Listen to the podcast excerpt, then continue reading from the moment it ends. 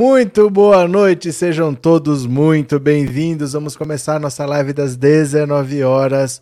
Hoje é sexta-feira, 25 de novembro de 2022.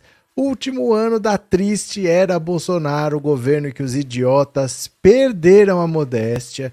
E vamos ver aqui exatamente quanto está faltando, porque o número é lindo, gente. O número é tão pequeno que é lindo. Dá uma olhada, estão faltando 36 dias, 4 horas, 53 minutos e 51 segundos. Isso quer dizer, como dezembro tem 31 dias, um mês e 5 dias. É menos de um mês e uma semana. Então pode arredondar? Pode arredondar. Tá faltando um mês para a gente se livrar da, da praga do, do cercadinho. Faltam um mês para quebra do sigilo de 100 anos. Faltam um mês para a gente respirar ares mais limpos. E o Lula já percebeu que agora é com ele, que agora ele é o presidente e que ele não pode repetir erros do passado. Então ele já deu uma boa indicação ao STF que ele cansou de ser ingênuo. Vamos ver o recado aqui que ele mandou para o STF. O gabinete de transição que está trabalhando lá no Centro Cultural Banco do Brasil disse que a saúde foi praticamente destruída por Jair Bolsonaro. Não tem verba para nada, não tem verba para combate ao câncer, não tem verba para tratamento de HIV, não tem verba para imunização. Bolsonaro destruiu a saúde e é inacreditável como que uma pessoa diz que não se vacinou, mas pode muito bem ter se vacinado enquanto ele mandava as pessoas não se vacinarem, como ele gosta de ver as pessoas sofrendo. Né? Eu fiz um vídeo hoje de manhã para mostrar para vocês que o Bolsonaro está se vingando dos pobres. Acabou o empréstimo consignado do Auxílio Brasil, mas não é que acabou assim, olha gente, acabou. Não, ninguém avisou que acabou. Existe, oficialmente existe. Só que você vai lá, pega a fila, preenche formulário, fica na expectativa, só que ninguém mais é aprovado. Desde a derrota para o segundo turno, ninguém mais é aprovado, só que as pessoas não são avisadas. Então é a perversidade. Ele quer que o cara tome um não na cara porque ele quer se vingar do pobre. Vamos ver aqui também o Frota que foi ejetado do gabinete de transição. Tem umas palavras dele aqui para a gente conversar mais um pouquinho. Se você está aqui pela primeira vez, se inscreva no canal. Não se esqueça de se tornar membro, mandar um super chat, um super sticker enquanto a gente conversa, tá bom? Já já vou fazer uma perguntinha para você responder no WhatsApp que é o 14 997790615. Podemos? Podemos? Deixa eu só fechar uma janela aqui que fica mais fácil. Pronto, fechei. Bora, vamos ver qual foi o recado que o Lula deu ao STF, se vocês aprovam ou não. Veja, Lula sinaliza ao STF que não retomará lista tríplice para a escolha da PGR. Aê!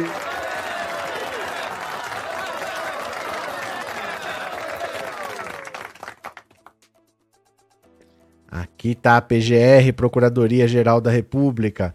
O presidente eleito Lula, vou repetir, o presidente eleito Lula, vou repetir, o presidente eleito Lula tem sinalizado a ministros do STF que não retomará a lista tríplice para a escolha do Procurador-Geral da República, tradição que havia sido implantada em seu próprio governo em 2003. Lula indicará o próximo PGR em setembro do ano que vem, quando termina o mandato de Augusto Aras. A lista tríplice não tem previsão constitucional, mas foi criada pelo próprio Lula como forma de prestigiar a escolha de membros do Ministério Público Federal. Desde 2003, Lula, Dilma e Michel Temer sempre escolheram o nome da lista tríplice para a função. A tradição foi quebrada por Jair Bolsonaro em 2019, quando ele indicou Augusto Aras para suceder Raquel Dodge. Em 2021, Aras foi reconduzido novamente sem passar pela eleição interna entre os membros do Ministério Público. O mandato do PGR é de dois anos. Durante a campanha presidencial, Lula foi questionado sobre a lista tríplice e evitou assumir o compromisso. Alguns de seus principais conselheiros para a área de justiça têm defendido que o petista escolha livremente o PGR. O principal argumento é que a lista tríplice faz o MPF viver um clima permanente de eleição, com os candidatos a procurador-geral tendo que fazer promessas corporativistas para ganhar o voto dos colegas, o que contribui também para que se criem facções dentro da instituição. Mesmo sem seguir a lista tríplice, contudo, Lula deve procurar um nome que tenha respeito e respaldo de seus pares no MPF. Nessa escolha, é bem provável que ministros do Supremo sejam chamados a opinar. Afinal, o PGR é o representante do Ministério Público que atua na corte e a história recente tem bons exemplos de desentendimentos entre magistrados e procuradores gerais, como entre Gilmar Mendes e Rodrigo Janot e atualmente Alexandre de Moraes e Aras. O governo Lula quer evitar que esse tipo de problema se repita. Então, olha só. A tal da lista tríplice, para a escolha do PGR, tem funcionado assim. Estava funcionando assim. O Ministério Público faz uma eleição interna quem quisesse ser procurador-geral da República se candidata. Fala, ah, eu quero ser, eu quero ser, eu quero ser. Aí eles fazem uma eleição entre eles, os procuradores. Quem tiver mais voto são os três primeiros que formam uma lista. Essa lista é levada para o presidente e ele escolhe. O Lula e a Dilma sempre escolheram o mais votado. Então o Ministério Público faz uma eleição interna, os três primeiros nomes são levados para lá e ele escolhe sempre o primeiro sem fazer muita pergunta. O Michel Temer escolheu dentro da lista tríplice, mas já não escolheu o mais votado. E o Bolsonaro deu uma banana para a lista tríplice, disse que ele não era obrigado a seguir. Escolheu o poste do Augusto Aras, o cego que engavetou tudo em quatro anos, e aí ele podia cometer o crime que ele quisesse e nada acontecia. Então o Lula se deu conta de que essa escolha dele estava sendo prejudicial para o próprio Ministério Público. Porque para eu ser eleito, imagina assim: você trabalha numa empresa. Você vai escolher quem é o seu gerente. Você vai escolher o cara mais rigoroso, o cara mais disciplinador ou o cara que vai te deixar mais à vontade? Né? O cara que vai te beneficiar mais. Então acabava tendo um clima que você não colocava lá o cara mais preparado. Você colocava o cara que não vai te encher o saco. Além disso, fica esse eterno clima de eleição, porque eu não vou pedir votos uma semana antes. Eu vou trabalhando isso um ano, dois anos, nessa eleição não deu, eu começo a trabalhar para outra. Então fica aquele puxa-saquismo, aquela política interna dentro, e eles acabam trabalhando para o próprio benefício. Então o Lula vai acabar com isso, ele vai escolher quem ele quiser e vai evitar. O Lula não é de indicar um poste que nem o Augusto Aras, mas não vai também indicar um inimigo, que é a pessoa que pode denunciá-lo para a justiça como Rodrigo Janot. O Rodrigo Janot era um inimigo do PT nomeado pelo próprio PT. Então isso não vai acontecer mais. O Lula parou de ser bobo. Essa história de querer ser tão honesto para parecer honesto, para ninguém achar. É igual aquele cara que é narrador de futebol. Ele não quer que ninguém saiba para que time ele torce. Aí você sabe qual é o time de tanto que ele critica. O cara, para ser imparcial, ele até exagera. Ele critica tanto um time que você percebe que ele torce para aquele time. É a mesma coisa que o PT fazia. Queria tanto parecer honesto que acabou parecendo ingênuo, acabou sendo bobo, indicando inimigos que poderiam denunciá-los. E o Janot, quando era PGR e comandava a Lava Jato, fez um estrago dentro do Ministério Público, deu, deu corda para tudo que o Dallagnol e o Sérgio Moro queriam fazer. Isso não vai acontecer mais. O que, que vocês acham? Hein? Vamos ver aqui. É, Cris, que Lula tenha mais sabedoria em todas as decisões. É, indicação de ministro do STF. Precisa conversar mais. É indicação de PGR, tem que conversar. Os ministros do STJ, é o presidente da República que indica também. Tudo isso tem que pensar que, assim, a estrutura da justiça brasileira é política. Você, para ser juiz, você presta concurso. Mas depois, para desembargador, para ministro do STF e para ministro do STJ, é indicação do presidente da República. Então, é indicação política. Não adianta você querer fazer de conta que não é, porque o Bolsonaro, por exemplo, ele indicou quem ele quis, seguindo o critério que ele tirou do sovaco dele. Pessoas desconhecidas. O Cássio Nunes Marques estava fazendo campanha para tentar ir para o STJ. Quando ele viu, o Bolsonaro estava chamando ele para o STF. Pessoas completamente desconhecidas, né? Então, se pode, por que, que você vai ficar preso nessa tentativa de mostrar, olha como eu sou honesto? Não, você é honesto. Não precisa ficar mostrando para os outros que você é honesto. Faça o seu trabalho e indique uma pessoa não que vá passar pano para você, mas que pelo menos não te casse, né? Porque o Janot caçava o PT. Cadê que mais aqui? TecBR, que nós tenhamos sabedoria, pois a manipulação vai voltar. Cadê? É, indique pessoas políticas que defendam um partido. Não precisa defender, é só não atacar. É só não perseguir, porque o, o, o Janot, O Janot era um inimigo. O Janot era um lavajatista. O Janot caçou o PT. O Janot caçou o PT, né? João Ricardo Imir. Ou seja, não vai ser diferente do Bolsonaro, você acha isso lindo, né? Não é questão de achar lindo. Você tem que criticar o errado, você tem que criticar o Bolsonaro, que indicou um poste. O problema não é o Lula indicar quem ele quiser, porque ele indica quem ele quiser. O Bolsonaro também indica quem ele quiser, só que um bandido indicou um cara para arquivar crimes. O objetivo do Lula não é esconder crimes, é simplesmente não indicar um inimigo. Então o problema não é indicar quem você quiser. A lei manda indicar quem você quiser. O problema é que o Bolsonaro não tem escrúpulos e indicou um cara para passar pano para ele. Então cobre do Bolsonaro das escolhas dele, não cobrar do Lula que faça o que você não cobra do Bolsonaro. É isso, né? Você não cobra do Bolsonaro e cobra do Lula. É interessante isso. Continuemos aqui. Tem manifestação para amanhã com o Bozo, ele está chamando os gados, Carminha. E vocês são preocupados demais com o que o Bolsonaro faz, de verdade, assim. Vocês deviam começar a se tocar que vocês se preocupam demais com o que o Bolsonaro faz. E o que o Bolsonaro faz não tem relevância nenhuma. Ele é um ex-presidente da República que ainda está com a faixa, né? Mais importante não é mostrar e sim ser honesto, com certeza. É... Boa noite todos. Fundo. Como é que é? Todos fundo. Todos fundo. Todos fundo do senhor no grupo querendo live, postaram lá link da live. Aí entra... Como assim todos fundo do senhor? Não entendi, José. O que você quis dizer? Eu acho que o, o teclado corrigiu errado, né? Você descreveu uma coisa e ele pôs outra. Escreve de novo aí, vamos ver? É, Rodrigo, Bolsonaro reeleito, PT nunca mais fora. Esse é os caras que pedem intervenção alienígena. Que Bolsonaro reeleito? Você tá sabendo que já teve uma eleição e ele já perdeu. Ele já perdeu, o Lula já está eleito, o PT você acha que não volta mais? Deixa eu te mostrar aqui. Quem vai repetir, quem vai explicar para você é a Dilma. Ó, sei que você ama a Dilma, a Dilma vai falar uma coisa para você.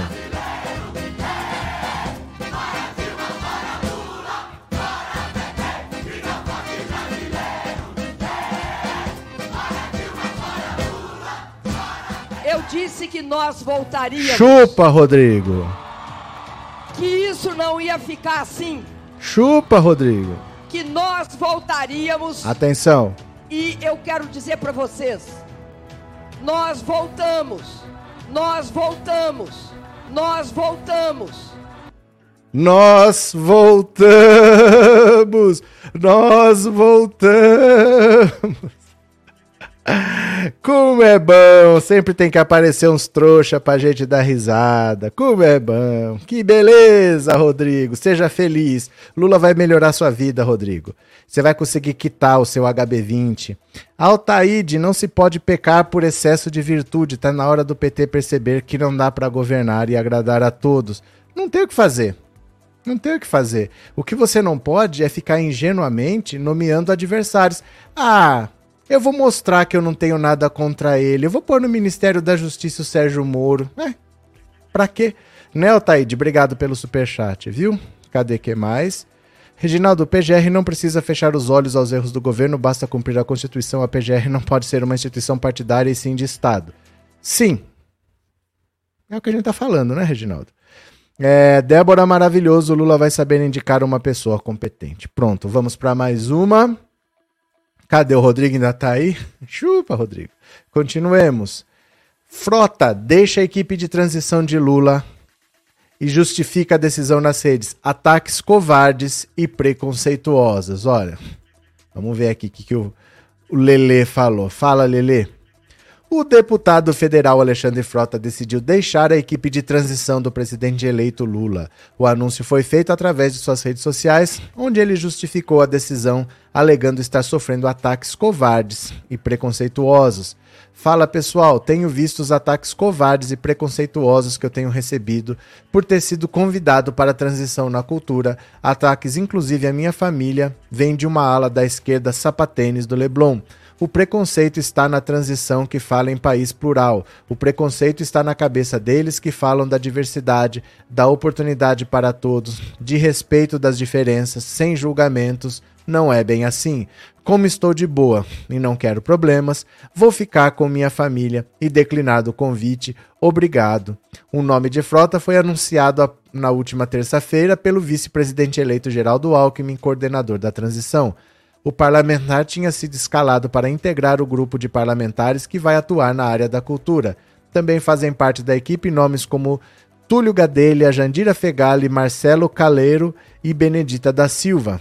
A saída de Frota foi lamentada por integrantes do grupo de trabalho. Frota postou em suas redes uma das mensagens que recebeu do deputado Túlio Gadelha. Frota, camarada, tenho acompanhado esse movimento. Acho que você fez o certo, saiu grande. Muito artista que não foi chamado ficou incomodado com sua nomeação. Lamento que esses ataques tenham chegado à esfera pessoal. Eu também já levei muita pancada. Desde que foi anunciada, a indicação de frota tem sido alvo de críticas por profissionais da área. A presença de Alexandre Frota na área cultural do governo de transição envergonha os agentes da cultura e da comunidade ligada ao campo.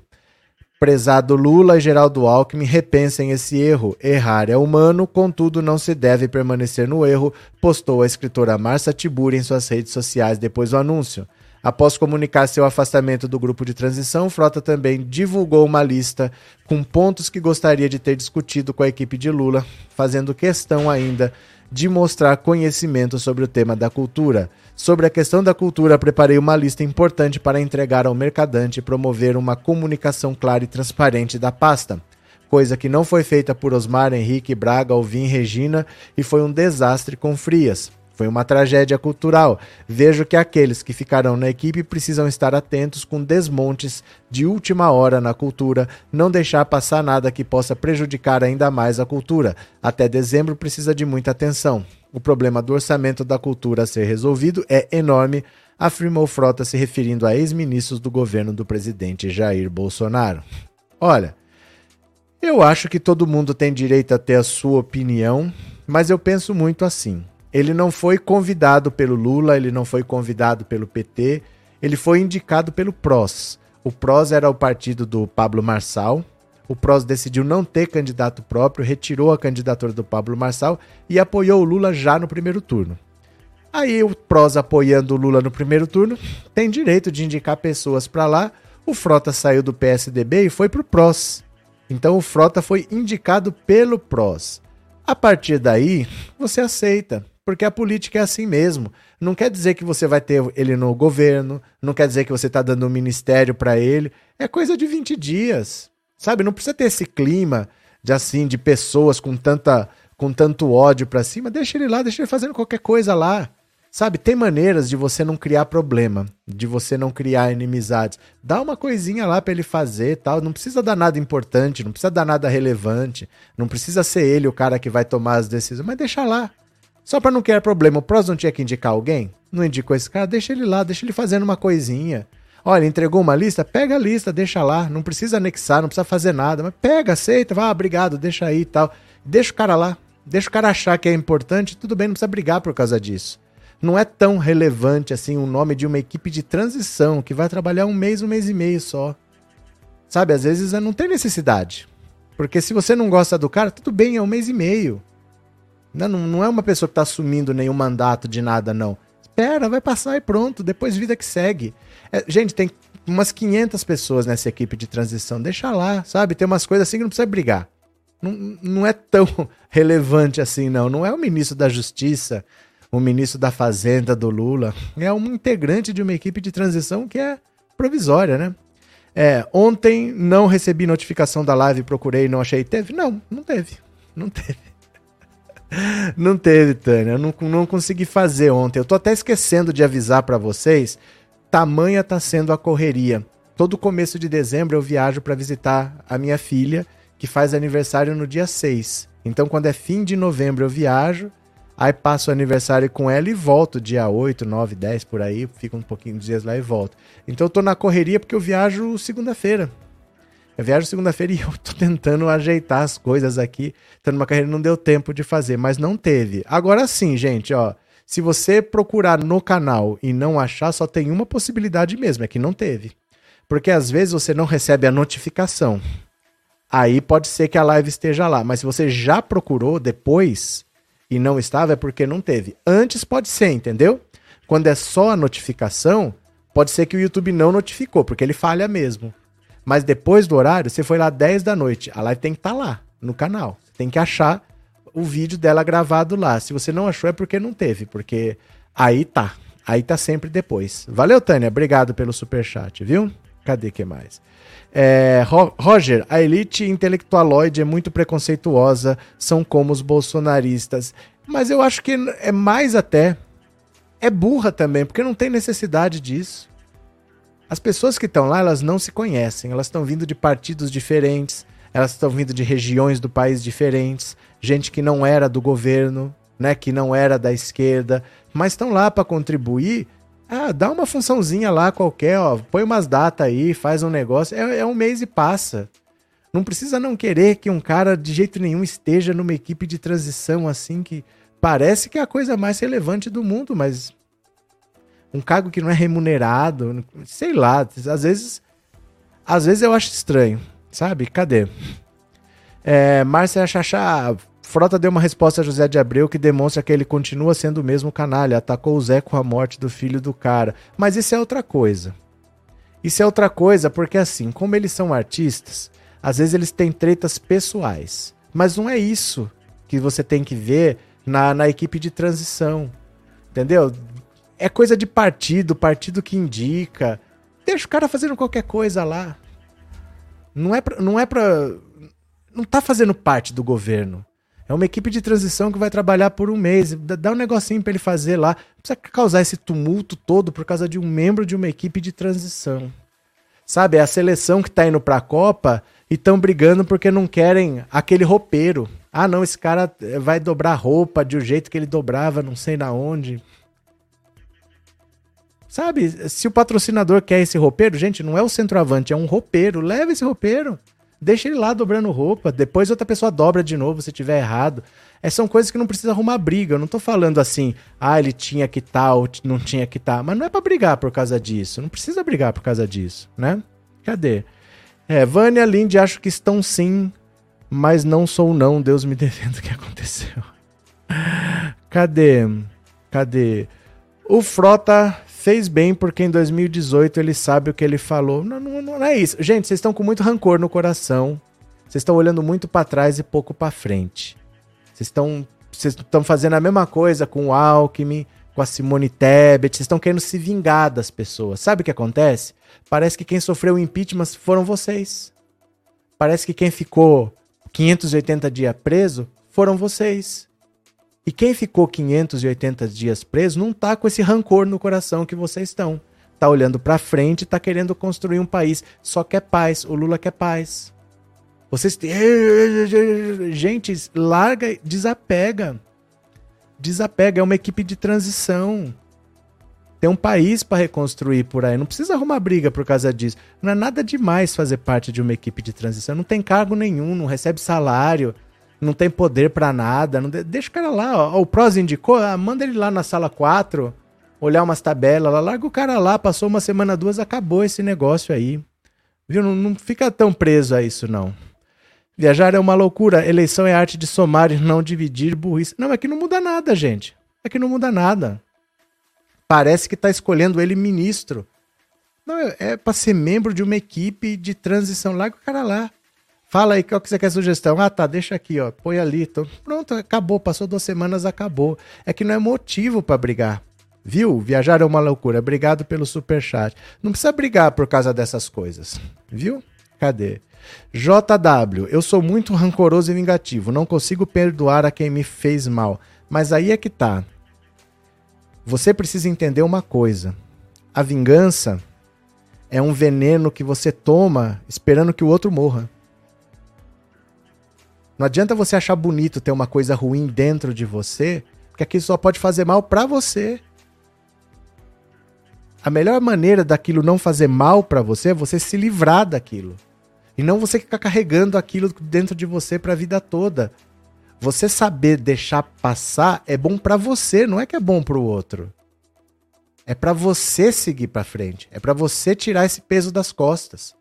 Você só vai tirar o peso das costas quando você parar de dar importância. Enquanto você carrega. Ai, mas em 2016 o deputado do PZC do estado X votou no impeachment. Você vai ficar arrastando isso até quando? Porque já foi, nós já vencemos a eleição. Agora nós vamos governar há quatro anos. Cadê o Rodrigo aqui? Chupa, Rodrigo, que tá chorando até agora, falando que Bolsonaro reeleito, PT nunca mais. Gente, nós ganhamos uma eleição o perdão é para você seguir em frente. É para você não ter esse negócio ruim dentro de você, ó. O Lula não tá com esse ódio, o cara se acha que tem que ter mais ódio que o Lula, não é não? Cadê? Cadê? Gente, como diz a canção, vamos precisar de todo mundo, precisamos. Professor, sobre o adolescente que entrou atirando na escola. Calma, falaremos depois, mas falaremos. Aguenta as pontas, viu? É, concordo, disse Norberto. Pronto. Cristina já pode virar pastor com essa pregação. Não precisa de. Não precisa de pregação para virar pastor. Precisa não ter escrúpulo de pedir para o cara doar 10% do auxílio emergencial. Isso eu não sou assim, viu? Eu não sou assim. Eu não tenho coragem de pedir para um cara me dar 10% do auxílio emergencial dele. Então, não me esperem pastoreando por aí. Janones é cinco vezes mais citados na redes do que Carlos e Eduardo Bolsonaro. Olha o Janones! Vocês são adeptos. Olha o povo aliando o Janones tirando foto aqui, ó. Vocês são adeptos do janonismo cultural? André Janone segue como vetor de mobilização virtual lulista em meio à aposta de seguir em embate virtual. Ao longo de novembro, ele registra a média diária de quase 30 mil postagens citando o seu nome no Twitter, 24 vezes mais que a média de 1,2 mil menções que registrava antes da campanha entre 1 de janeiro e 15 de agosto. Os números o fazem ser o mais relevante digitalmente do que outras figuras políticas da transição do governo ou da oposição. Janones é cinco vezes mais citado do que Carlos Bolsonaro e do que o deputado Eduardo Bolsonaro, além de somar sete vezes mais menções do que Flávio Bolsonaro. Soma mais que o triplo de menções que Simone Tebet e dez vezes mais citações do que Fernando Haddad, cotado para ser ministro da Fazenda de Lula. O levantamento feito pela empresa de análise de redes sociais Vox Radar mostrou que sua média de menções é de 10,5 mil por dia muito superior ao período anterior às eleições, 442 por dia, mas também acima do que é registrado durante as eleições, quando era citado em média 6,6 mil usuários ao dia. Olha, o Janones é o terror da gadaiada, é o terror do bolsonarismo, porque eles dominavam as redes sociais, lançavam qualquer fake news e o exército de robôs vinha atrás distribuindo e não tinha quem combatesse. O Janone sozinho derrubou todo o esquema de internet. O, eles conseguiram, eles não dominam mais o diálogo, eles não dominam mais o assunto. O Janones toma a frente e ele faz um estrago no campo da internet. É mais um que é útil, não quer dizer que tem que ser ministro. Ele é do, do Avante, é de um partido de direita, mas está sendo útil. Temos que olhar para frente, gente, não temos que olhar para trás, não. Bora, bora. Será que alguém vai se tornar membro do canal que ninguém mais se tornou membro do canal. Vamos conseguir hoje, ó, tem meia hora, vamos conseguir dois novos membros? Será que a gente consegue dois novos membros? Vamos ver aqui. José Ferreira Janones deixa os bolsonaristas irritados. Ele é insuportável, porque ele faz antes. Você pensa em fazer alguma coisa, ele já fez e você não sabe o que você vai fazer. Ele deixa o pessoal louco, né? É, Janones é ótimo, disse a Rosana. Esse Janones é um exterminador de bolsomínios, Ricardo. Otávio, boa noite. Janones está mais forte que a Jovem Pan, adorei. Olha, Jovem Pan, eu vou falar para você.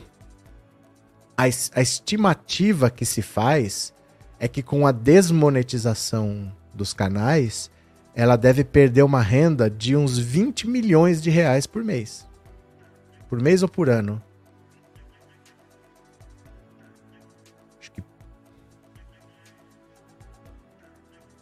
Eu acho que é por ano. Não tenho certeza. Acho que dá uns 2 milhões por mês e mais ou menos uns 20 milhões por ano. Acho que é isso. Acho que não é 20 por. Não, não é 20 por, por mês, não. É 20 por ano. 20 milhões por ano. Chega até difícil você imaginar se isso não vai chacoalhar mesmo as estruturas. Porque será que ela consegue sobreviver com 20 milhões a menos? Porque é uma estrutura pesada uma televisão que já dá prejuízo, a televisão Jovem Pan não dá lucro, uma rádio que é uma mídia do passado que não dá muito lucro. Então, será que ela consegue sobreviver com 20 milhões a menos? Será que ela consegue pagar Cubana para falar besteira, Constantino, pra... vai conseguir pagar, bancar essa gente toda? Será que 20 milhões ela vai continuar de pé? Não sei. Quem desmonetizou foi o próprio YouTube, não foi o TSE, né? Iracema, boa noite. Eu moro em Aporé, Goiás. Adoro suas lives e seus vídeos. Muito obrigado. Cadê? É, 20 milhões por ano. Valeu, Conceição. Obrigado. 20 milhões por ano. É isso mesmo. 20 milhões por mês é muito, né? Rosana, você perdeu um membro. Não. Os superiores estão aqui, os inferiores estão aqui. Por enquanto, não. É, onde anda o Alan dos Santos? States. Tá nos Estados Unidos. Ele estava morando na Flórida, tá por lá. Carla Zambelli voltou, né? É, daqui uns dias não poderemos nem falar palavrão. Não é que não pode. Não é que não pode, é que não deve. É que não deve, né? Não é que não pode. Poder você pode qualquer coisa, mas nem tudo que você pode você deve. Tem algumas coisas que são crimes e tem algumas coisas que são inconvenientes. Poder você pode. Você pode matar uma pessoa? Pode. Você vai ser preso, mas pode, né? Não é que não pode, é que tem consequências. Aí você mede as consequências e vê se vale a pena o que você quer fazer, né? Cadê? Eu moro em Jataí, Goiás. Boa noite, Lázaro. Continuemos. GT da Saúde diz que o governo Bolsonaro destruiu programa de vacinação. Olha só. Real. O ex-ministro Arthur Quioro, que atua como coordenador do governo de transição na área da saúde, afirmou nesta sexta-feira que o Ministério da Saúde não tem planejamento para a execução do Programa Nacional de Imunização em 2023. Presta atenção. O Ministério da Saúde não tem planejamento para a execução do programa de imunização em 2023. Gente, não tem nada planejado. Não tem nada planejado para dar vacina para o teu filho, para dar vacina de sarampo, para dar vacina pólio, não tem, tem nada planejado. Além disso, revelou que a pasta não se reunia com o Comitê Técnico Operacional no âmbito do PNI para tomada de decisões. O Brasil perdeu a capacidade de fazer o que fazia em 50 anos de história.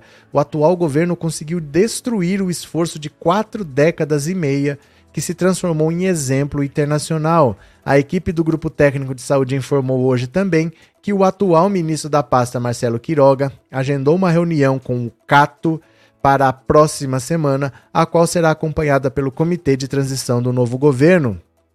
O governo Bolsonaro deixou o SUS em situação de indícios de insustentabilidade e sequer tem dados básicos, por exemplo, sobre a cobertura vacinal contra a Covid. O alerta está em um relatório do TCU entregue à equipe de transição do presidente Lula. A precariedade dos dados disponíveis fez com que o corte de conta, que a Corte de Contas tomasse informasse ao grupo de transição que não foi possível nem avaliar o cumprimento de metas de imunização. O documento aponta que faltam dados de morbidade, doenças adquiridas, e mortalidade relacionada à síndrome pós-Covid. A falta de informações pode afetar o planejamento das políticas de saúde em razão do número elevado de possíveis casos. Gente, o SUS está entregue à própria sorte. O programa de imunização para vacinar o seu filho Tá jogado às traças, ninguém sabe quantas pessoas foram vacinadas, com qual vacina, quantas vacinas tem, quantas precisa comprar, tem vacinas novas, porque estão surgindo novas variantes. Outros países já estão aplicando as vacinas de segunda geração, que são vacinas novas. Aqui ninguém fala. Ninguém toca no assunto, se vai comprar essas vacinas novas, se ainda tem estoque de Coronavac, de Pfizer, ninguém fala nada. Ninguém fala nada. O Brasil parou no governo Bolsonaro e ninguém tá nem aí. Inacreditável, né? Cadê que mais? Professor, até quando vamos suportar essas gentalhas que adoram um mito? Sempre, Antônio. Sempre. Nós vamos ter que conviver com essas pessoas. Se elas não adorarem o Bolsonaro, elas vão achar outro mito para adorar. E elas são assim. Elas querem golpe de Estado, elas querem ditadura militar, elas querem que feche o STF. Essas pessoas não vão desaparecer. A sua tia do Zap vai continuar no Zap, vai continuar conspirando, né? Cadê? É, Sueli, não tenho pena da Jovem Pan nem um pouco, é um desserviço para a sociedade. Mas então, Aí é o mesmo erro que o Sérgio Moro cometia. Porque a culpa não é da empresa. A empresa tem o técnico de som, tem o técnico de luz, tem o técnico de iluminação, tem o cara do marketing, tem o cara do financeiro. O problema é o dono que decidiu transformar a empresa numa porta-voz do bolsonarismo. Então o problema é o dono. Esse dono tinha que ser penalizado, não a empresa ficar sem dinheiro e fechar. A gente não tem que comemorar que uma empresa fecha, são empregos. Né? Você trabalhou numa empresa lá, o cara te tratou mal, te mandou embora, a empresa fecha, você comemora. O que, que é que a menina da limpeza tem a ver com isso? Né? A gente tem que pegar essas pessoas, essas pessoas é que não podem ficar fazendo essas coisas e a legislação eleitoral tem que ser para cima delas, tem que tratar todos os candidatos com isonomia. Por que, que chama o Lula de ex-presidiário e, entre, e estende o tapete vermelho para o Valdemar da Costa Neto? E estende o tapete vermelho para o Roberto Jefferson? E estende o tapete vermelho para Eduardo Cunha? Por que isso? Por que então não chama todos? Chama todos de ex-presidiário. Por que, que faz essa diferença? Então a lei eleitoral é que tem que ser firme com essas pessoas que cometem isso, mas não é para fechar a empresa, né? Porque as pessoas tão, precisam trabalhar. Cadê que mais? É, eu não tenho tia do Zap, mas infelizmente tem irmã. Você tem irmã do Zap? A irmã Lilica? Bora ler mais uma, venham pra cá o prazo de Ciro Gomes para a volta à cena. Eu tenho umas notícias que você lê e você desacredita que tá lendo, mas vamos lá. Depois de perder a disputa presidencial deste ano, Ciro Gomes saiu de cena. Comedido no apoio a Lula no segundo turno, o ex-candidato do PDT parabenizou o petista pela vitória, mas manteve a opção pelo silêncio. Agora, Ciro tem dito a interlocutores que sua discrição tem prazo de validade. A intenção é ficar quieto nos próximos 100 dias do novo governo e depois dar as caras novamente na cena política. Por enquanto, ele afirma que ainda vai estudar qual postura adotará. Apesar de ter sinalizado durante a campanha que não pretende concorrer novamente, discurso que no dia da eleição contou com uma sutil ressalva, essas coisas sempre podem mudar. Ciro indica aos correligionários que quer voltar a fazer política. Há inclusive quem aposte que ele tentará ser antagonista de Lula para assim se credenciar. Deu tão certo em 2022, por que vai falhar em 2026, né? No PDT, aliados garantem que o ex-presidenciável tem apoio interno para retornar ao jogo, mas eu acho que o pessoal prefere ver eles lá na política do que dentro do PDT, né? Para além do, do próprio resultado nas eleições desse ano, políticos próximos de Ciro dizem que ele ainda está traumatizado com a crise que teve com os irmãos durante a campanha no Ceará.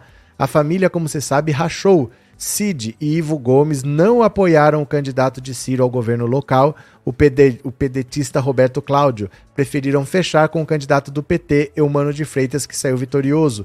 O desarranjo no clã foi visto por Ciro como decisivo para uma derrota pessoal marcante nesse ano.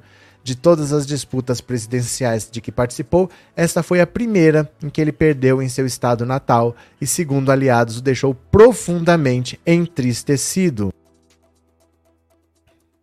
Olha, o Ciro Gomes tá me lembrando o KLB.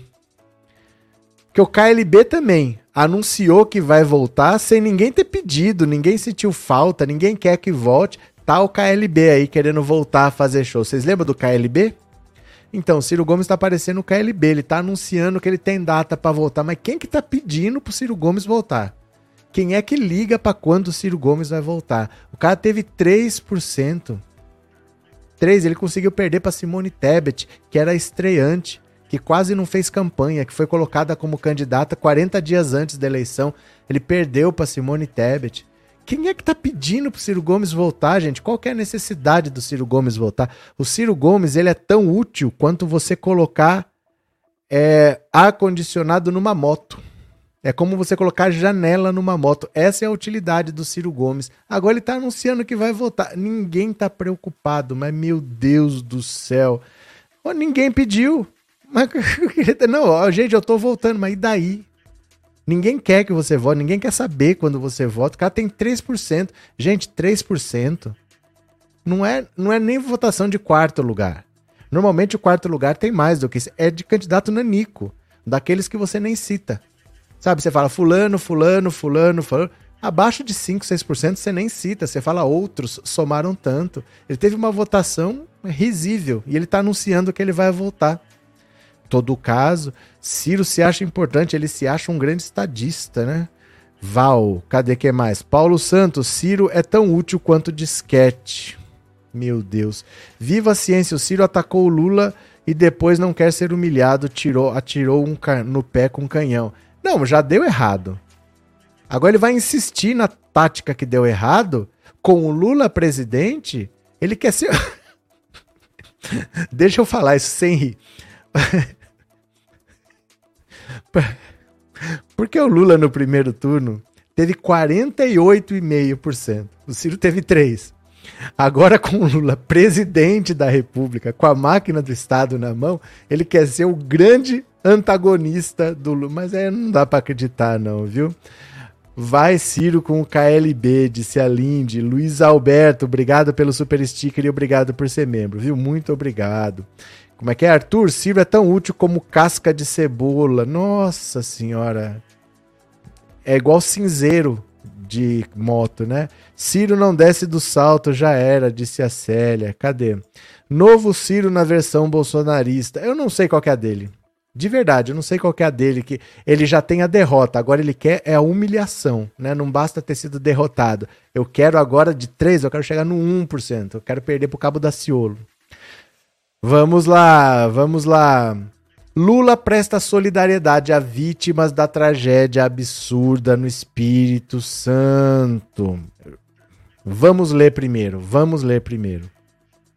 Lula prestou solidariedade aos familiares das vítimas de um atirador que abriu fogo nesta sexta-feira em duas escolas na cidade de Aracruz, no Espírito Santo. Olha, isso foi um dos casos, porque no mesmo dia foram três casos. Não foi um caso, foram três tiros. A polícia diz que não tem relação, que é pura coincidência. Um homem invadiu uma escola pública e atirou contra professores. Na sequência, seguiu para um colégio privado na mesma rua e efetuou mais disparos. As informações preliminares dão conta de que ao menos três mortos e 11 feridos. Com tristeza, soube do ataque às escolas de Aracruz, no Espírito Santo. Minha solidariedade aos familiares da, das vítimas dessa tragédia absurda e o meu apoio ao governador Renato Casagrande na apuração do caso e amparo para as comunidades das duas escolas atingidas. Esse caso foi em Aracruz, teve um outro que foi em Colatina e teve um outro que eu não estou lembrando agora onde é que foi, mas foram três casos no mesmo dia no Espírito Santo. Agora, eu gostaria que aparecessem aquelas pessoas que falavam que o cidadão tem o direito de ter arma. O importante é liberar a arma para todo mundo, porque eu tenho que me defender. Eu tenho que me defender do Estado opressor. É, se todo mundo tiver arma, 200 milhões de armas aí, você vai no supermercado, todo mundo armado, o Brasil ia ser um país muito mais seguro. Cadê as pessoas que defendem o armamento quando acontece uma tragédia dessa? Agora elas desaparecem. Agora elas não aparecem para falar Vamos conversar com essa família que passou por essa tragédia, vamos prestar solidariedade, vamos prestar apoio, vamos prestar assistência jurídica. Vamos... Não, agora ninguém aparece. Os defensores do armamento nunca aparecem quando tem essas tragédias. E isso é o tipo de gente mais canalha que existe, porque eles sabem que eles não fazem isso de graça. Eles fazem isso porque tem um lobby de armas por trás que molha a mão de um monte de gente. E aí eles ficam com esse discursinho que eles sabem que vai gerar mortes e quando essas mortes acontecem, como a gente avisa? Todos nós avisamos. Linhares, né? É Linhares a terceira cidade? Então foi Aracruz, Colatina e Linhares. Obrigado, viu, Patrícia? É, quando acontecem as tragédias que a gente falava que ia acontecer, eles não aparecem mais. Agora eles vão falar de qualquer coisa, vão falar da Carla Zambelli, vão falar do Alas dos Santos, mas eles não falam do que aconteceu. E a gente cansava de avisar. Agora, por mais que o Lula revogue os decretos, tem arma por aí, ó a rodo. Tem arma que, assim, o cara lá do crime, ele pegou um cara lá que era de 18 anos, que tem a ficha limpa, comprou um monte de arma no documento desse cara. Porque é assim que funciona, gente. A pessoa não tem antecedente, só quer dizer que ela ainda não foi pega por nada. Mas você pega o documento dessa pessoa, pega um monte de arma legalmente, que é muito mais barato. Né? Você comprar uma arma legal e uma arma ilegal, é legal, é muito mais caro, porque o cara não te exige nada, só dinheiro. Então é muito mais caro. Eles compram arma por um terço do preço. O Brasil está inundado de arma. Essas pessoas que defendem o armamento agora não aparecem. Agora todo mundo some. Cadê? Cadê? Né? Cadê essas pessoas para se responsabilizar agora para falar, gente, ó, talvez a gente tenha dado um passo errado, foi mal, desculpa, eu reconheço que a gente não pode ter esse tipo de coisa, né? Cadê essa gente agora? Dida, estou assistindo desde o começo, mas só agora vou dizer boa noite. Boa noite, Dida, bem-vinda. É, Vladimir, Ciranha vai dar meia-noite e ficar no mesmo lugar. Cadê vocês? Velho Logan, o desgoverno trouxe o pior dos Estados Unidos para o Brasil, ataques terroristas às escolas. Mas era óbvio que isso ia acontecer. Gente, arma serve para quê? Para matar. Só serve para isso, não serve para outra coisa. Então, um carro, você pode matar com um carro? Pode. Mas ele não é feito para isso. O objetivo dele não é esse, né? E não é verdade também que, ah, mas se o cara quiser matar com arma ou sem arma, não é verdade. Se o cara tiver uma arma na mão, você sabe. Você mesmo sabe que em várias situações da sua vida, a sua sorte foi não ter uma arma na mão que você tinha feito besteira. A pessoa de cabeça quente não pode ter acesso fácil à arma. Porque o brasileiro não é o povo mais controlado do mundo, não é o povo mais centrado do mundo, não. O brasileiro é meio despirocado. Então ele não pode ter acesso à arma desse jeito, né? Canal do Scud, cadê aquele traste do Benê Barbosa nessas horas? Eduardo, todos os ódios, nenhum supera o da ignorância contra o conhecimento. Cadê? É, Antônio, cheguei agora, gosto mais de ouvir o professor. Boa noite, boa noite, Antônio. Sandra, obrigado pelo super sticker e obrigado por ser membro, viu? Muito obrigado, Antônio. Jovem Pan não vai transmitir nem futebol de várzea. Porque você vê como a gente não pode culpar as empresas? A vida inteira eu ouvia a Jovem Pan. Era um excelente canal de informação. Era um excelente canal de esportes e era um excelente canal de informação geral. Era uma, uma emissora de prestação de serviços.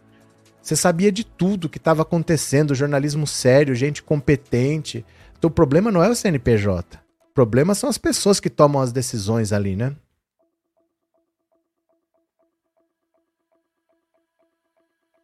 Pronto só para molhar a garganta. Cadê? Boa noite, é um absurdo por tudo isso que estamos vivendo. José Laureano e Sueli. Vamos ter que voltar a fazer a campanha do desarmamento. Mas leva anos, né? E nesses anos as pessoas vão morrendo. Ant-Man, obrigado pelo superchat, obrigado por ser membro. Duas vezes, obrigado, Ant-Man. Valeu de novo. Vamos para mais uma? Cadê, ó? A frase assustadora de um ministro do STF resume o governo Bolsonaro. Olha só. Eu demorei para entender por que tem 12 nessa foto aqui. Mas será que tem algum aposentado? Não, é o Aras. O Aras tá de pé aqui no cantinho, ó. Eu demorei para entender por que, que tinha 12, que eu não achei nenhum aposentado. Falei, ué, mas por que, que não é 11? Cadê o Celso de Mello? O Marco Aurélio Melo? O que que tá acontecendo? Não, é o Aras tá aqui infiltrado no meio. Desde fevereiro, nós estamos sem dormir. E nem assim agiram, né? E nem assim agiram, porque se não é o Alexandre de Moraes tomar a frente, eles estavam lá só rezando pro Lula vencer e fazer o que eles não queriam fazer. Eles jogaram tudo nas costas do Lula. Se o Lula não vence, estão há quatro anos sem dormir, se o Bolsonaro se reelege, né? A declaração de um ministro do STF que compôs a excelente reportagem de, da capa de Veja dessa semana, assinada pelos repórteres Reinaldo Turolo, Laísa Dallagnol e Sérgio Quintela, mostra o tamanho do abismo institucional que o país chegou já no início do governo Jair Bolsonaro. Líder da extrema-direita brasileira, que desejou rasgar a Constituição e o Pacto Republicano de 88, o presidente usou todas as armas para manchar a imagem da corte. Aliás, não só manchar, mas ir minando a imagem do tribunal perante os brasileiros com um projeto de poder autocrático que inclui inúmeros arroubos contra a toga. Como muito bem lembrou a carta ao leitor da revista, Bolsonaro chegou a dizer em frente a uma claque radical que pedia a volta do AI-5, ato da ditadura militar que institucionalizou o fim da democracia, que não cumpriria decisões do STF. De, de fevereiro de 2019 para cá, o presidente manteve uma postura extremista e virulenta que colocou o Supremo em total alerta. Por isso, não é estranho que o ministro diga aos magistrados que os magistrados estão sem dormir há exatos 45 meses. Como também lembrou a revista, o iluminismo demonstrado por boa parte dos magistrados, que se uniu contra o bolsonarismo radical, salvou o país de entrar novamente no caminho maldito, como definiu Ulisses Guimarães. É como os colegas de toga serão eternamente lembrados por historiadores. Eles seguraram a bandeira democrática. A sociedade foi Rubens Paiva, não os fascínoras que o mataram, também diria o doutor constituinte. Pois bem, a sociedade foi o Supremo e não o fascínora que se sentou na presidência da República. Olha, que reportagenzinha chapa branca, não? Porque esses caras aqui, ó, esses caras aqui, que são o Rubens Paiva e não os canalhas que o mataram, utilizando a frase do Ulisses Guimarães, esses togadinhos aí, ó, vamos pegar aqui o Rogério Skylab, Explica para nós, Rogério Skylab. Olha. Bolsonaro foi alimentado por eles, né? E eles devem ter se arrependido profundamente. Profundamente. Globo News, Rede Globo, todos, todos. STF. STF. O que, que o STF fez com Lula? Não, não permitiu que ele fosse ministro da Dilma. É, é, insuflou a prisão dele confirmou um impeachment, o STF é muito responsável por essa situação. O STF criou esse monstro. Entendeu? E agora eles estão tendo que correr atrás para tentar corrigir a merda que eles fizeram. O STF, eles estão colocando ali na Veja, tá colocando o STF como grandes heróis que lutaram contra a democracia. Eles não só criaram o Bolsonaro, inventando todo tipo de artifício para permitir a prisão do Lula e retirar o poder do PT, que acabou gerando o Bolsonaro, e depois não fizeram nada, ficaram olhando, ficaram torcendo, pelo amor de Deus, para o Lula vencer. Porque eles não sujaram as mãos em momento nenhum, ficaram olhando. Não, tá tudo certo tudo bonitinho, ficaram olhando o Bolsonaro atentar contra a democracia, ficaram olhando o Bolsonaro espalhar vírus por aí para atingir uma tal imunidade de rebanho, ficaram olhando o Bolsonaro mandar cloroquina para Manaus quando era para mandar oxigênio, ficaram olhando o Bolsonaro questionar as urnas eletrônicas. A sorte é que alguém precisava fazer alguma coisa e o Alexandre de Moraes fez alguma coisa, mas eles jogaram nas costas do Lula a missão de tirar o Bolsonaro de lá. E permitiram que o Bolsonaro comprasse votos, aprovasse PEC de, de bondades, fizesse de tudo, de tudo, de tudo. Empréstimo consignado, tudo foi permitido. E ainda assim o Lula venceu. Se eles estão sem dormir há quatro anos, eles não têm ideia do que ia acontecer se o Bolsonaro se reelege. Porque se com tudo isso não acontece nada e ele ainda se reelege, aí ele fechava o STF aí ele ia radicalizar. Todo líder autoritário, se tem um segundo mandato, ele radicaliza. Porque se ele abusa, abusa, abusa, não acontece nada, ele ainda ganha outro mandato, quer dizer, todo mundo concordou, aí ele ia fechar. Eles têm sorte de ter o Lula. Porque eles prenderam um cara grande o suficiente para escapar deles, para provar a inocência, voltar e ainda salvar a pele deles. Olha só o que que o Lula fez. O Lula foi aconselhado a fugir do país. Falou: não vou fugir, eu vou provar minha inocência. Quando deu um sexto da pena, ele podia sair com tornozeleira eletrônica. Ele falou: não saio, não troco a minha dignidade pela minha liberdade, eu só saio daqui provando a minha inocência. E ele só saiu depois que terminaram com aquela prisão após a segunda instância. O STF mudou o entendimento, aí ele saiu. Provou que o Sérgio Moro era um bandido parcial, que ele corrompeu o fraudou todo o processo dele com intenção própria, ainda voltou para a política e se reelegeu.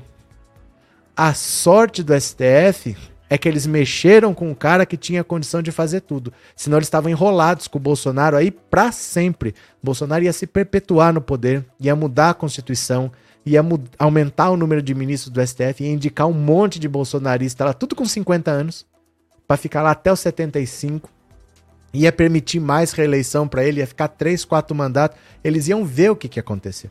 A sorte deles é que eles sacanearam um cara muito maior do que eles. Porque se eles sacaneiam qualquer pessoa normal, eles é que estavam ferrados. Eles foram salvos pelo Lula.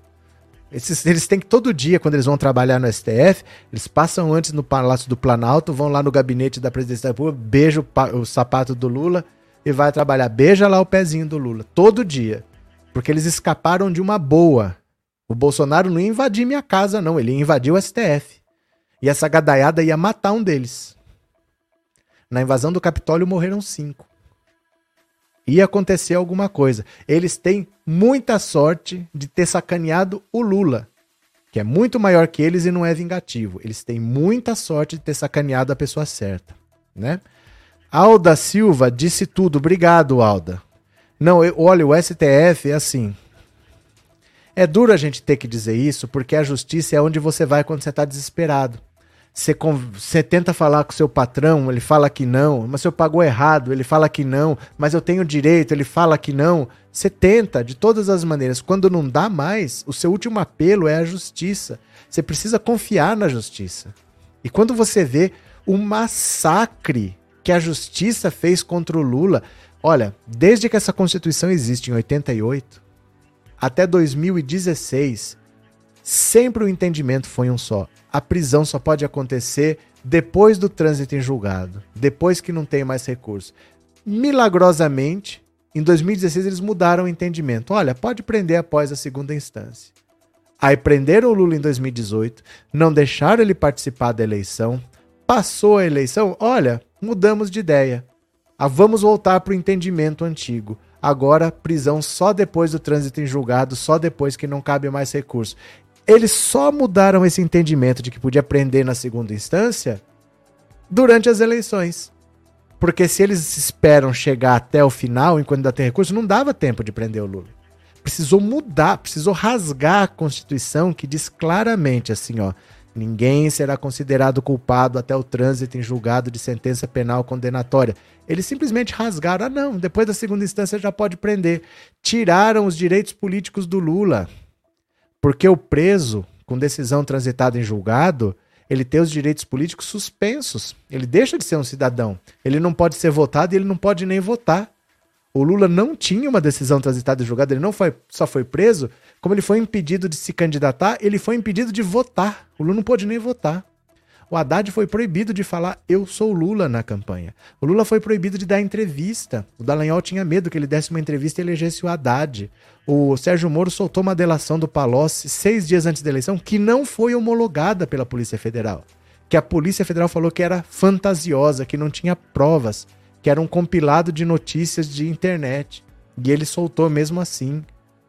Tudo o STF fez vistas grossas. A sorte é que sacanearam um cara grande o suficiente para fazer o que o Lula fez. Ter a maior votação da história duas vezes seguidas. Porque senão o Bolsonaro ia fechar essa porra desse STF, ia enquadrar esses caras, eles iam ver o que quero deles. Ali eles iam ver o que quero deles, viu? André, muito bem, abraço. Eu que agradeço, André. Obrigado pela colaboração, obrigado pelo apoio, viu? É, João Bosco, juiz, ministro são poderosos, mas muito acima disso, orgulhosos, presunçosos e burros, certo sentido. Se desse errado, o Bolsonaro ia fechar e prender os ministros. Ele ia fazer o que ele bem entendesse. Porque o Bolsonaro matou 700 mil pessoas na pandemia. O Bolsonaro fez um experimento nazista em Manaus, que ele foi testar na prática se cloroquina funcionava ou não, em vez de mandar oxigênio, ele mandou cloroquina. Morreu gente, alas inteiras de pessoas morreram, que nem peixe fora d'água buscando ar, assim, ó. As pessoas morreram por falta de oxigênio, sufocada. Ele fez isso de propósito para testar se funcionava a cloroquina ou não, igual se fazia em campo de concentração. E todos fecharam os olhos. Fecharam os olhos. E agora? E se o Lula não vence? Venceu por 0,9. E se não vence? Era para cima deles que a gadaiada ia. Porque eles não me odeiam, eles não odeiam vocês, eles odeiam o STF. Eles iam para cima deles, né? Cadê aqui? É... Bolsonaro ia acabar com o Brasil matando as pessoas, um criminoso. Ia, Maria. Ia, e aí não ia ter o que fazer. Aí não ia ter o que fazer. Esses generais que estão falando em golpe, estão falando agora que eles sabem que não vai dar em nada. Imagina se o Bolsonaro tivesse vencido, né? Olha, eu vou parando por aqui, gente, porque são 8 horas, mas eu volto às 21 horas. Você não precisa sair daí, você ficando paradinho onde você tá. Assim que acabar, você vai ser direcionada para a live das 21 horas e aí você já ativa a notificação, tá bom? Fica aí, vai terminar, você já já marca lá, mas a live começa às 21 e eu conto com vocês. Pode ser? Conto com vocês. Beijo grande, até daqui a pouquinho. 21 horas estamos de volta. Já ativa a notificação, tá? Você vai ser direcionado. Beijo, já fui. Daqui a pouco tô de volta.